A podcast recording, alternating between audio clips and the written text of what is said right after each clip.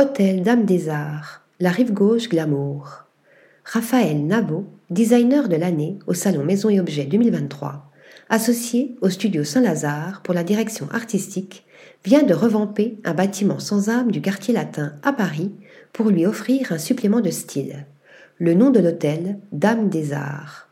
Les murs et le mobilier sur mesure en courbes voluptueuses, les tons cuivre et terracotta, les éclairages feutrés, la signature musicale concourt à créer une atmosphère enveloppante qui fait toute l'originalité de ce 4 étoiles de 109 clés doté d'un restaurant mexicain aux accents asiatiques, d'un studio de fitness et d'une salle de cinéma.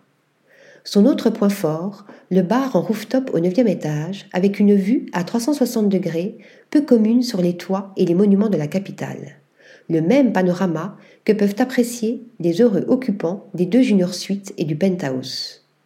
Article rédigé par Céline Bosset.